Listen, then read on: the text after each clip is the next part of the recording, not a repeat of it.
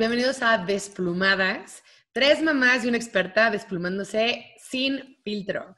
Les quiero leer en este episodio que es algo muy personal, muy humano. Quiero leerles algo que comentó una mamá para poder entrar al tema de fondo. Eh, una mamá dice, hay tanta vergüenza y estigma en torno de esta depresión que yo me preguntaba, ¿cómo me puedo sentir de esta manera cuando yo misma quería un bebé? ¿Por qué no me siento conectada con mi bebé? ¿Por qué quiero huir de todo? A veces los pensamientos son hasta mucho peores que eso. Tienes miedo de que si hablas de esto a los demás, te van a mirar como si estuvieras loca. Vas a ser rechazada, que nunca encajarás de nuevo y serás juzgada por siempre como un mal ser humano y como una mamá. Obviamente este tema es súper delicado. Una de cada cinco mamás tiene depresión postparto. Es algo que todavía sigue en silencio. Han salido libros, actrices, documentales hablando del tema porque sigue siendo un tabú. Y esto es lo que nos más afecta a las mamás que pasamos por esto, porque si nadie habla de esto, entonces nadie siente que está acompañada y se siente juzgada, los, los, las parejas, la familia no entiende tampoco porque tal vez no lo, no han escuchado. Entonces quiero abrir este tema ahorita con las desplumadas de que nos puedan compartir su experiencia y sus opiniones. Para mí este es un tema como muy, muy, muy personal porque yo sí tuve una depresión postparto después de mi segundo hijo. Fueron dos años, o sea, fue muchísimo tiempo.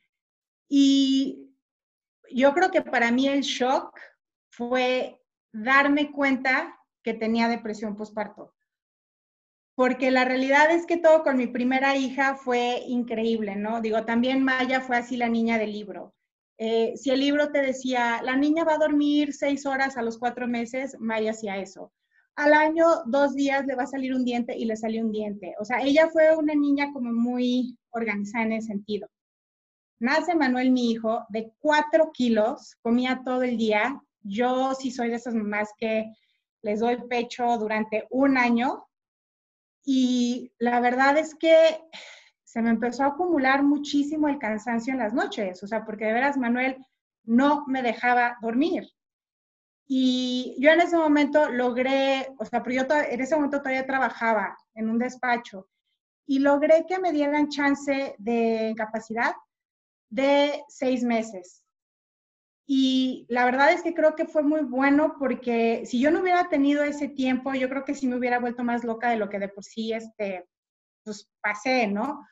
Porque justo ya que yo iba a regresar, me acuerdo que estaba con una amiga tomando un café y le estaba diciendo justo eso, oye, es que ya no puedo con mi vida. O sea, todo el día estoy de malas, a la pobrecita de Maya, que en ese momento tenía como año y medio, eh, ya no la tolero, todo ella quiere estar conmigo, Manuel no duerme, Manolo, mi marido, es un idiota porque no me ayuda con nada, bla, bla. Y ella fue la que me dijo, oye, Débora, ¿no tendrás depresión? Porque tu hija de dos años y medio no se puede portar tan mal. Manuel, tu hijo, es un bebé y pues tu marido no puede ser tan ojete. Entonces, pues, ¿no crees que el problema seas tú? Y creo que el problema de la depresión también es un poquito como los alcohólicos, ¿no? O sea, el primer paso es aceptarlo y tú te tienes que dar cuenta de eso. Y creo que esa es la parte como que, que pues por el mismo tema este que está diciendo Ana, ¿no? Por el tema al rechazo, a lo que va a decir la gente, lo que, pues como que muchas mamás no, no lo expresamos no fue mi caso, gracias a Dios, porque a mí el segundo que mi amiga me dijo eso, dije, yo no puedo seguir así, yo sí me siento fatal, yo no quiero vivir así. Y yo busqué ayuda y fue una coach que yo vi por dos años y medio, o sea, porque ya que ella me dijo, o sea, pues tú ya estás bien, le dije, no, yo, quiero seguir platicando contigo, o sea, yo no me siento bien como para, para regresar yo a mi vida solita, ¿no? O sea, me da terror soltarte. Pero en el Inter, cuando yo sí le platicaba el tema a mis amigas, me di cuenta que había muchas que estaban pasando por lo mismo, pero nadie decía nada. Que eso fue lo que para mí sí fue así como, como, oye, pero si estás mal, si te sientes así, si todos los días lloras, si no quieres estar con tu bebé, si, ¿no? ¿por qué no hablas con alguien? Y pues yo la verdad es que pues, le recomendaba a, pues, a la chica que hable, ¿no? Que en ese momento era mi, mi, coach. Y yo creo que es exactamente por este tema de, pues, el, el qué dirán, ¿no? Y, y, por qué la gente va a decir que yo estoy loca y que soy una mala mamá y que no me importan mis hijos. Pero estar en, un, en una situación de, de depresión postparto es muy feo porque de veras te sientes tú sola contra el mundo. O sea, de veras si no, no hay nada que te consuele. O sea, porque ves a tus hijos y, exactamente eso dices, es que es lo más lindo del planeta, pero como que ahí está, pues, ¿qué será? Como que está, esta barrera, ¿no? Como que esto así de, te quiero, pero no te quiero, ¿no? Eh, como que la palabra correcta no es repele, a lo mejor ahorita Odette nos podrá dar como que una, una palabra más correcta, ¿no?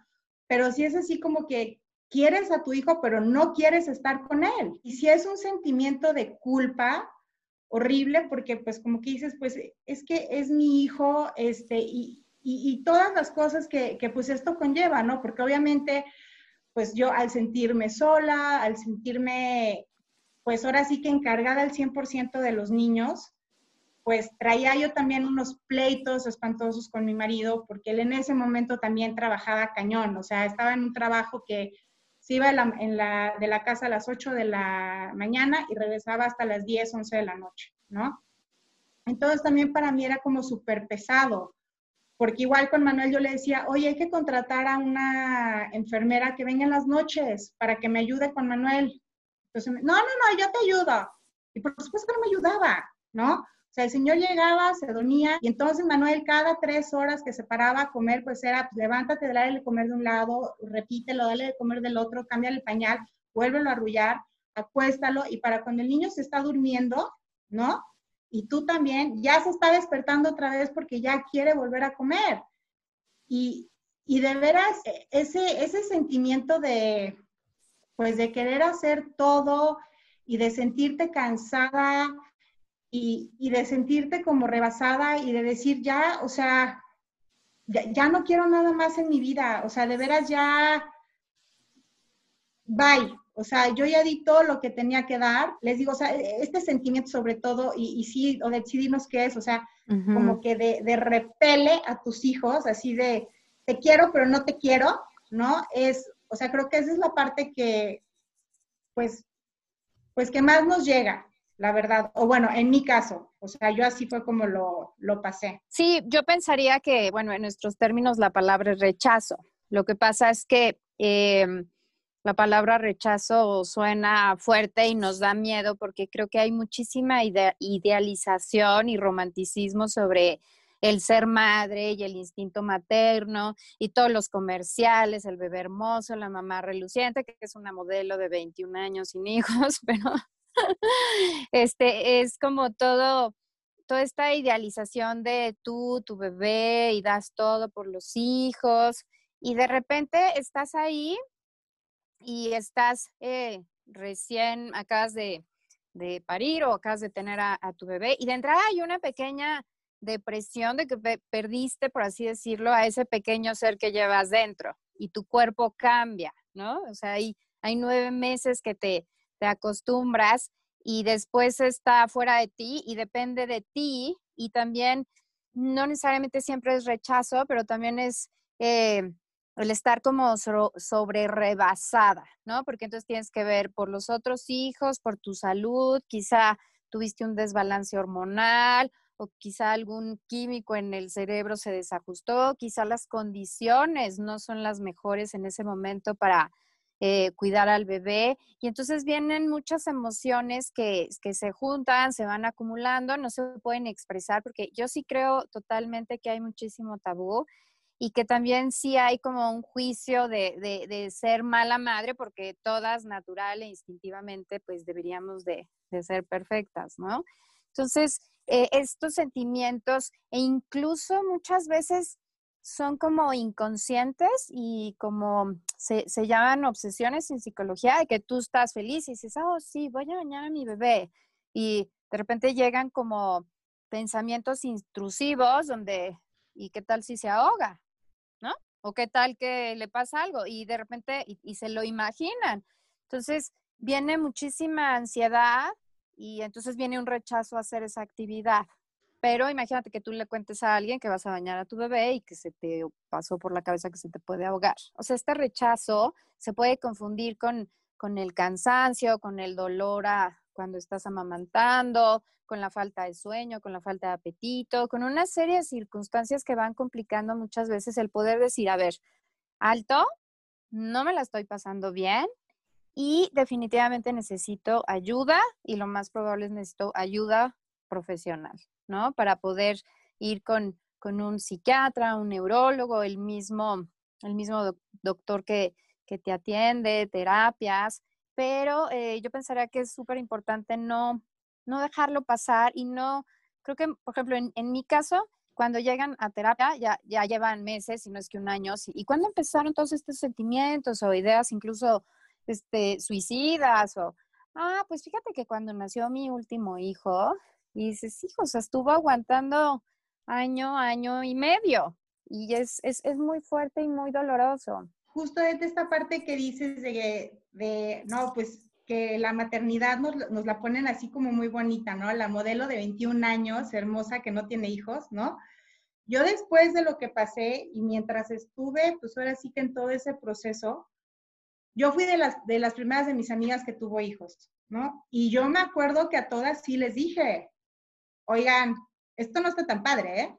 O sea, la verdad es que te vas a sentir cansada, te vas a sentir así, te va a pasar esto, ojalá tu marido te ayude, porque luego todos dicen que te van a ayudar y la realidad de las cosas es que nadie te ayuda. Si necesitas ayuda, pídela, ¿no? Porque esa fue otra cosa que a mí me pasó y pues bueno, creo que programa con programa lo, he venido así como comentando, pero así a mí me gusta como que tener el control de todo y, y hacerlo yo todo, ¿no? Y sobre todo porque pues yo de chiquita como que sí fui como mucho hija de, nanas y choferes y yo dije, no, yo sí voy a cuidar a mis hijos al 100%. Y la verdad es que obvio me rebasó. O sea, entre el cansancio, la chamba, ya eran dos, porque como que con Mayo todo fue distinto, pero pues claro, eran dos papás con un hijo. Y pues mal que bien ahí lo, lo íbamos campechaneando, ¿no? Pero ya que nace Manuel, Manolo se cambia de trabajo, yo tengo que rezar el trabajo. Maya se puso como celosa, ¿no? pero nada más con los papás, no con el hermanito. O sea, Manuel lo amaba y lo adoraba, ¿no? Pero entonces quería estar con su papá, pero su papá no estaba en la casa, entonces pues yo trataba de consolarla y pues no era consuelo, y en lo que yo buscaba alguien que me ayudara, ¿no? Y, y, te digo, la verdad es que yo sí les decía a mis amigas, no todo es tan, tan bonito como pues, uno se lo imagina, porque sí, efectivamente, todas tenemos como muy idealizada, ¿no? la idea de, convertirnos en mamá y, bueno, no, no quiero que esto se malinterprete, o sea, ser mamá es lo mejor que me ha pasado, como dice mamita gallina, amo ser mamá, ¿no? O sea, definitivamente sí, y volvería a tener a mis tres hijos, y si tuviera que pasar por la depresión, lo haría otra vez, ¿no? Pero, o sea, la verdad es que sí, o sea, yo sí se los dije a mis amigas, yo les dije, dude, o sea, esto no está tan, tan fácil y no es como, tan bonito como todos lo imaginamos en su momento. Y en el segundo que te sientas mal, pues sí, sí háblalo, sí, sí, o sea, sí pide ayuda, o sea, sí trátate tú, porque si tú no estás bien, de veras no puedes estar bien con nadie. Y había unas que pues me lo tomaban, me lo tomaban bien, y pues otras que sí era así como, pues, casi, casi, pues bueno, eso es porque a ti no te ayuda tu marido, pero a mí mi marido sí me va a ayudar. Y yo les decía, pues ojalá sí, de veras, ojalá sí, pero si no fuera el caso, pues solamente pues estate atenta, ¿no? Mi querida Debbie, te mando un abrazo tan grande. Eh, creo que todas, al enfrentar ser mamás, enfrentamos un millón de cosas nuevas, pero en muchos sentidos. Me queda muy claro lo que dices em, desde el corazón y lo que tú esperas de lo que va a ser para ti ser mamá, más lo que tienes que entender de lo que está pasando a una velocidad que, que yo me acuerdo no, sabía si era de día o de noche. Llegaba un momento en el que no sabía si era qué toma tocaba o qué tenía que hacer. Y además de todo esto, se revuelve como que va por círculos con la relación con el papá y después con la relación con el mundo. Porque cuando empiezas a, darte cuenta de tus sentimientos, no es de inmediato. Yo me acuerdo que también esperaba que, que, el nacimiento de mis hijos fuera, bueno, de película. Y no quiere decir que no lo fue, pero vino acompañado de una realidad de la que siento yo que no importa cuántos libros leíste, ni cuántos cursos hiciste, no, no le llega a la intensidad de la realidad que te espera. Y yo no sé si yo tuve una depresión postparto o no. No sé si es cuatro de cada cinco una de cada cinco. Es definitivamente un alto número. Pero sí sé que cinco de cada cinco removemos nuestras vidas de fondo y para afuera a una velocidad y a una dimensión que es difícil de contar y de explicar yo quisiera entender, porque si algo que me acuerdo no entendía es, ¿en dónde es esta nueva experiencia y esta nueva realidad de ser mamá y el cansancio del que hablas y el, la frustración, el miedo, porque sí es cierto, claro que le voy a cambiar el pañal, es así, es así, vomitó, vomitó, tiene reflujo y se está a dos de me tengo que ir al hospital, o esto es normal, o ese, ese estado en el que vives como mamá, sobre todo primeriza, no sé cómo distinguirlo de cuando ya se vuelve una depresión. Y eso es lo que yo le preguntaría a Odette. Odette, ¿dónde sabes cuando es lo común de ser una mamá primeriza y cuándo se vuelve algo clínico, una depresión que tengo que buscar ayuda profesional? Fíjate que esa es una duda muy genuina, sobre todo en, mamás que están como, eh, bueno, embarazadas, que están leyendo y que saben que es algo que, puede suceder. Em, porque creo que cuando estás en el momento se, pierde esa línea y, no saben distinguir, pero cuando alguien que todavía no está, en mi, en mi experiencia con eh, las mujeres con las que yo he estado, es muy cansado porque no, no duermes, o sea, bueno, o sea, cuando el bebé tiene meses no, no duermes, no, no comes bien, tu cuerpo se, está recuperando. Y, y, muchas veces puede no haber las condiciones ideales y tener problemas con el marido. Y pueden pasar muchas cosas y te puedes estar muriendo. Pero yo lo que he notado en mi experiencia clínica es justo esto que les decía, este ligero rechazo al, al bebé.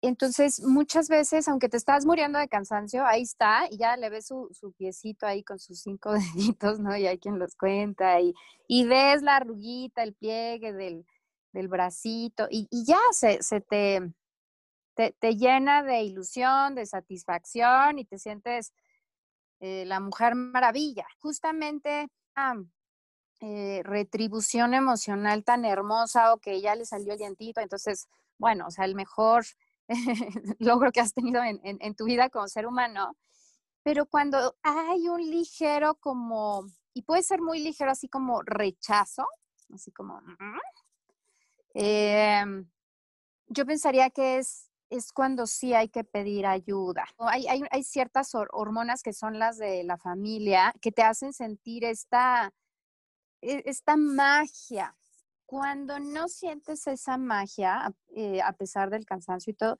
yo sí pensaría que sí hay un desbalance neuroquímico u hormonal que no te está permitiendo desarrollarte plenamente con, tu bebé. Y muchas veces es algo sutil, así como, mm, y eh, muchas veces puede ser un rechazo muy grande, incluso de quererte eh, matar para poderte como deshacer de este sentimiento tan terrible. Entonces puede ser desde algo así muy ligerito hasta un sentimiento como muy, muy fuerte. Y la verdad es algo que, se quita muchas veces con, con un tratamiento adecuado. En, algunos mamíferos que no se les permite comerse la placenta, eh, les viene un desbalance de, hormonas y minerales y casi todos rechazan al bebé y no lo cuidan, al cachorro, ¿no?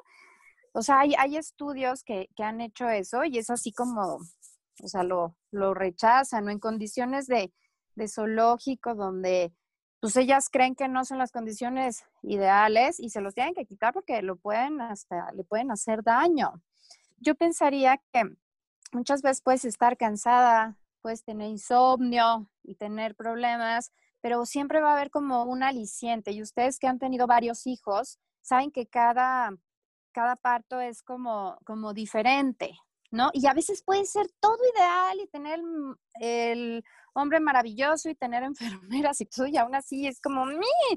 Este, un, cierto necesito mi espacio, porque es al final del día un sentido de, sobrevivencia. O sea, si tú no estás bien, yo les explico mucho a, mis pacientes que es como en el avión, o sea, que te dice la, eh, la zafata, que cuando cae el, el este de oxígeno, te lo tienes que poner primero tú. Porque si tú te estás ahogando, tú después no puedes ayudar a los demás.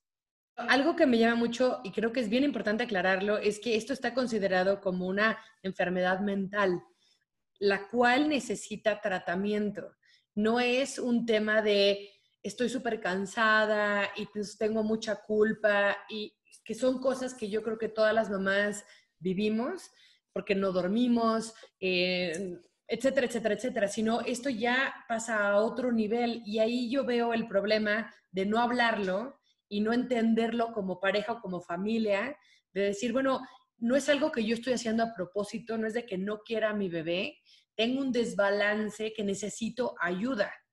Y no va a mejorar por igual y dormir una hora más o comer ciertas cosas, sino ya se, se, pide un tratamiento, ¿no? Yo creo que esto es súper importante mencionarlo, porque no si no se pierde un poco en la experiencia de mamás primerizas o las mamás que acabamos de tener bebés, yo tengo tres y cada embarazo y parto, pues obviamente estás exhausta y hay miles de cosas, pero no es lo mismo a tener una depresión postparto. Entonces, yo creo que ahí es bien importante, como tú decías, Odette, pedir ayuda eh, y, que te puedan guiar en ese tema porque es muy diferente a el cansancio normal o los problemas normales. Cada parto y cada hijo es distinto, ¿no? Y esta parte que decías tú, ¿no? De que le ves el piecito y como que, ay, ya se te olvida todo y lo quieres volver a abrazar. Eso pasó con Maya. Pero con Manuel en las noches, te lo juro que sí me pasaba de que lloraba y lloraba y lloraba. Y yo decía, güey, que llore hasta que se despierte su papá. Y si su papá no viene, güey, que se muera de hambre. O sea, yo ya no puedo más. O sea, si era así de, ¿no? Está llorando el niño, sí, ya sé, o sea, llevo 15 minutos escuchándolo llorar, pero pues tiene hambre y la única que le puede dar de comer es tú, pues sí, pero tú te puedes parar, ya, ya ni siquiera puedo hacer eso, ¿no? O sea, a mí, y, les digo, o sea, yo sí lo viví perfectamente bien con mis primeros dos embarazos. O sea, con Maya sí fue así todo, oh, digo, aparte de que fue la niña del O sea, creo que yo también mis expectativas con mi segundo hijo, pues yo pensaba que iban a ser igual y está mal, claro, o sea, ahorita ya lo entendí, ¿no? Pero yo en su momento como que decía, ay, todos los bebés son así, qué hermoso y qué padre. Y digo, más que todos los bebés son así, como que yo pensé que todos mis bebés iban a ser así. Y de repente llegó Manuel a romperme este esquema, pero así, o sea, paz, ¿no? Sin agua va, sin absolutamente nada, yo ya teniendo otra hija. Entonces, o sea, de veras, sí ese sentimiento de, y, sí, y sí es cierto, de, porque yo sí lo viví. O sea, sí de que estás cansada y la niña es otra vez en la madrugada y la ves respirar, ¿no? Y luego en la noche no se mueve y le haces así para ver si sigue viva casi casi, ¿no? Porque todas lo hemos hecho en algún momento. Eh, con, mi, con Maya sí me pasó todo eso, pero con Manuel, ya, o sea, sobre todo en las noches, era así de, no, o sea, a Maya la mandamos a la guardería hasta el año y medio. Manuel dije, no, o sea, al año ya se va a la guardería y que lo cuiden allá en el día. O sea, yo, o sea, ya quiero que en, en otro lugar le den de comer, le empiecen a enseñar más cosas, porque pues yo ya aquí ya, ¿no? Yo me voy a regresar a la oficina y cuando yo salga de mi oficina, la verdad es que lo que menos quiero es como que llegar a, ¿no? A tener como que más presión de, del niño, ¿no? Y sí, y, y pues, digo, yo no tuve un tratamiento con, o sea, medicada, ¿no? Porque lo único que a mí Al en su momento sí me dijo es, o sea, si necesitas algo para descansar, pues, pues dime, ¿no? Pero pues fuera, ah, obviamente me mandó con mi ginecólogo para ver si yo no tenía un tema hormonal. Y pues no, o sea, cuando me vio me dijo, no, mi reina, lo que pasa es que tú estás hecha pedazos, pero pues, o sea, o sea, obviamente traes el desbalance hormonal de cualquier parto, pues no tienes nada que, que yo te tenga que atender. Oye, o sea, Por esa parte no estás tan mal. Pero entonces, ¿no tuviste ningún tratamiento? O sea, nadie te escuchó y te dijo, tienes depresión, te voy a ayudar con esto, vamos, o sea, familia, doctores, amigos. No, o sea, yo tuve a Ale, que fue mi coach, te digo, durante dos años y medio, y ella fue la que sí me dijo, o sea, no, o sea, primero que nada ella no me podía recetar nada porque era coach y, me, y bueno, y ahí Odeta a lo mejor nos podrá dar como que mayor información, no más. entiendo que solamente los psiquiatras te pueden medicar, ¿no? Ella me dijo, o sea, yo no te siento tan mal como eso. Y aquí en mi familia, o sea, como que mi papá me hablaba mucho, ¿no? O sea, pues para que yo le platicaba cómo me sentía, ¿no? Pues con Manolo era, o sea, muy difícil, o sea, porque él sí trabajaba todo el día, todo el día. Y pues obviamente cuando lo veía, pues eran puros pleitos, ¿no? Porque obviamente era el reclamo de no que estás en la casa, estoy yo sola con los niños y aparte voy a trabajar, ¿no? Y, y pues también es esta parte de que, pues porque de repente me decían, ¿no? Es que has cambiado mucho. Y yo, pues carajo, claro que ya cambié, tengo dos hijos. O sea, yo no puedo seguir siendo la misma persona que era hace tres años que estaba soltera, bueno, no, bueno, o sea, soltera sin hijos, ¿no? Que podía hacer lo que yo quería, que yo tenía la libertad de hacer las cosas que a mí se me daban la gana. Ahorita ya no, o sea, ir al cine con mi marido, o sea, implica toda una logística, que si ya le dejaste la leche, que si hay que dejarlo dormido, que si ya se bañó, que si, ¿no? Entonces, este, como que algunas personas me decían como que pues a lo mejor estás exagerando y pues ahí obviamente, ahí sí, mi reacción con esas personas pues sí fue rechazo, fue así, pues mira, es que tú no me puedes entender porque pues ni tienes hijos ni estás en mi situación.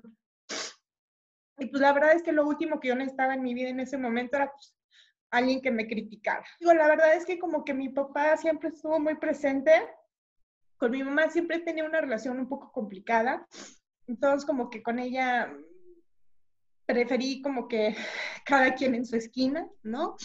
Y, y pues más bien fue con un par de amigas con las que pues ahora sí que platicaba mucho y, y a mí sí lo que sí me ayudó muchísimo, a mí, a mí, a mí, fue, fueron pues ahora sí que mis, mis dos años como de terapia con, bueno, no de cómo, o sea, pues de terapia con, con Ale, ¿no? O sea... Qué, qué fuerte además es tener que entender tú lo que te está pasando y, buscar afuera y, darte cuenta de que por dónde empiezo, a quién busco, no me está entendiendo a veces hasta las personas que están más cerca de mí. Esa, esa parte se me hace muy dura porque estás tratando de entender algo que ni siquiera tú eh, habías escuchado o conocido a través de identificarte con otras amigas, como te pasó a ti, como me ha pasado a mí en muchos casos, es como vamos encontrando la respuesta de, de, una mujer a otra y de una experiencia a otra. Y, y bueno, se vuelve inevitable buscar un grupo de apoyo, pero no, un grupo de apoyo, sino más de amor y de amistad y de mujeres. Y, y, y bueno, creo que eso, eso me queda muchísimo, mi Debbie tengo una pregunta. ¿Es posible que todo este cansancio acumulado, porque ya no es de un hijo, es de dos, a veces de tres, esas noches sin dormir, esa frustración y esos miedos que vives naturalmente como mamá, tarde o temprano, mucho o poco, es posible que esos, esa acumulación sea la que provoque la depresión postparto? Esa es una duda. Y la segunda sería, ¿y esa depresión postparto que ya vimos que es eh, definida como una enfermedad mental, ¿no tiene también un componente emocional? Creo que Debbie y Lili hicieron em, dos preguntas muy importantes. Em, es, un tema muy, muy complejo, ¿no? Me, gustaría como juntar un poquito todo lo que dijo Ana, que hay que quitar un poquito el estigma de las enfermedades mentales, porque nadie se avergüenza de, tener una gripe común, ¿no? O sea, nadie dice, ay, van a decir que tengo gripa. Pero en cuanto al, cerebro, que es el órgano más importante, el, sistema más importante que controla absolutamente todo lo demás, tal pareciera que eso no deberíamos de enfermarnos. Pero igual que el, todo el cuerpo, pues también nos podemos enfermar. Eh, y es, algo muy complejo porque sí tiene que ver con antecedentes hereditarios. Eh, también se ha visto mucho que quienes a veces pasan como embarazos difíciles, es más probable que también desarrollen depresión postpartos, hay, hay, muy, hay más incidencia.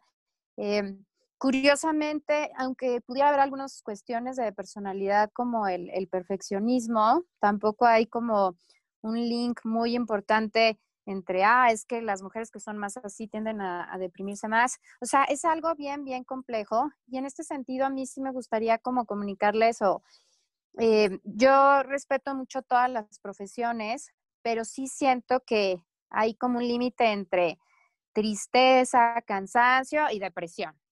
¿no? Y yo eh, en lo personal pienso que cuando ya estamos hablando de, una, de una depresión, eh, sí tenemos que acudir con personas especialistas. Para mí, estos coaches muchas veces no tienen esta base fisiológica, biológica, psiquiatra, y para mí muchas veces eh, creo que son como personas súper útiles como para ayudar a los demás a ser mejores, ¿no? Pero ah, muchas veces es importante mejor acudir con un terapeuta profesional, que puede ser incluso un psiquiatra que también de terapia, o terapeutas eh, que fueron psicólogos clínicos. ¿Por qué? Porque eh, hay tratamientos muchísimo más efectivos y que donde puede salir más rápido y también no creas como dependencia al, al, proceso como tal. Y, muchas, y sí se ha comprobado que en cualquier tipo de depresión, eh, el tratamiento más efectivo es la combinación de ciertos medicamentos con terapia. Y entonces sales como muchísimo más, muchísimo más rápido.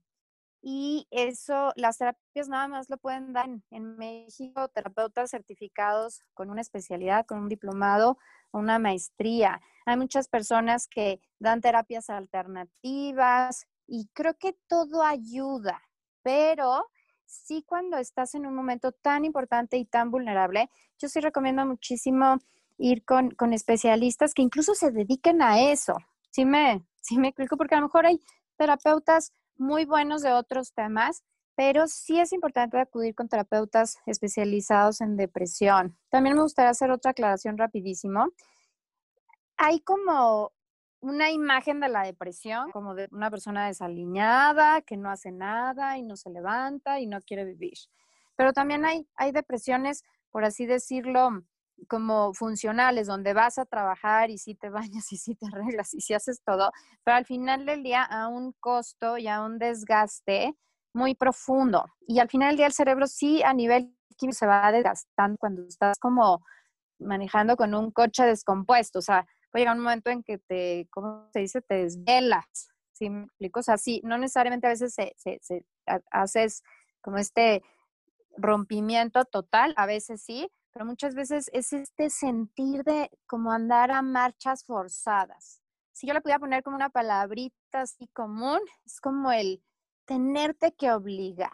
¿Sí me explicó? No, o sea, cuando ya no hay una motivación y lo tienes que hacer y sacas fuerza de donde no hay. Ya cuando es como obligado, yo pensaría que es un foco rojo de buscar ayuda. Yo creo que lo que viviste, Debbie, está súper fuerte, sobre todo por esta soledad me acuerdo que, bueno, leí cuando estaba haciendo un poquito de investigación sobre el tema, eh, lo que decía una mamá que tuvo este, depresión postparto, este, decía, las madres necesitan saber que no están solas, no estás sola, yo no estoy sola. Si hablamos de esto más, quizá podamos crear un espacio de perdón para con nosotras mismas y ayudar a las madres a recuperarse de una manera amorosa.